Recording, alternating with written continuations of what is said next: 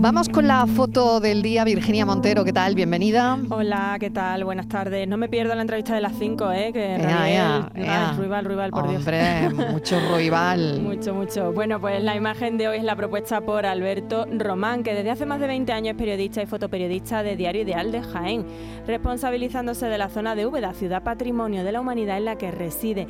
Lleva dos décadas pulsando la actualidad en este municipio. En el ámbito fotográfico es especialista en paisaje y paisaje paisanaje urbano, así como en fotografía de espectáculos, sobre todo musicales, siendo además fotógrafo oficial de diferentes festivales y eventos como Músico Frustrado, Mata el Gusanillo y disfruta fotografiando a otros músicos. Y ya saben nuestros oyentes que pueden ver la foto del día en nuestras redes sociales, en Facebook La Tarde con Mariló Maldonado y en Twitter arroba La Tarde Mariló. Hoy es el Día Mundial del Alzheimer y como foto del día he elegido una que cuenta la historia de Begoña y Nayara, una madre y una hija que luchan contra el olvido. Y no solo el olvido que impone la enfermedad a base de ir disolviendo recuerdos, sino también el olvido de una sociedad que cada vez se acuerda menos de las personas mayores, pese a que son el más vivo recordatorio de lo que todos seremos algún día. La foto la publica ABC, la hizo Nayara en una de sus visitas a la residencia donde se encuentra Begoña. Un selfie realizado como queriendo guardar en la memoria del móvil un recuerdo de quien probablemente ya no se acuerda de ella. La imagen, pese a la ternura, también transmite crudeza, la realidad de una hija que mira a cámara y se agarra al momento, mientras su madre permanece ajena y con la mirada perdida, sin estar en un tiempo concreto.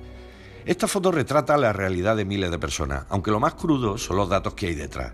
Datos como que los casos de Alzheimer podrían triplicarse en 2050 o que en España cada año se diagnostican unos 40.000 nuevos casos. También que los cuidadores andan escasos de recursos y acaban viviendo situaciones realmente insostenibles. De todos estos datos que hoy se publican, yo me quedo con uno que denuncian las asociaciones de enfermos y familiares. Y es que los fondos para la investigación de la alopecia duplican a los que se destinan al Alzheimer. Se ve que nos interesa más conservar el pelo que los recuerdos, se ve que es más rentable saber lo que ocurre encima del cuero cabelludo que debajo. El problema del Alzheimer no es solo llegar a viejo y no acordarse de nada, es que además quienes toman las decisiones no se acuerden de ti. Esos son los auténticos descerebrados. Por favor, que esta enfermedad no caiga en el olvido. Buenas tardes. Fotoperiodistas que buscan la imagen del día y el comentario más acertado. Alberto Román. La tarde de Canal Sur Radio con Mariló Maldonado. También en nuestra app y en canalsur.es.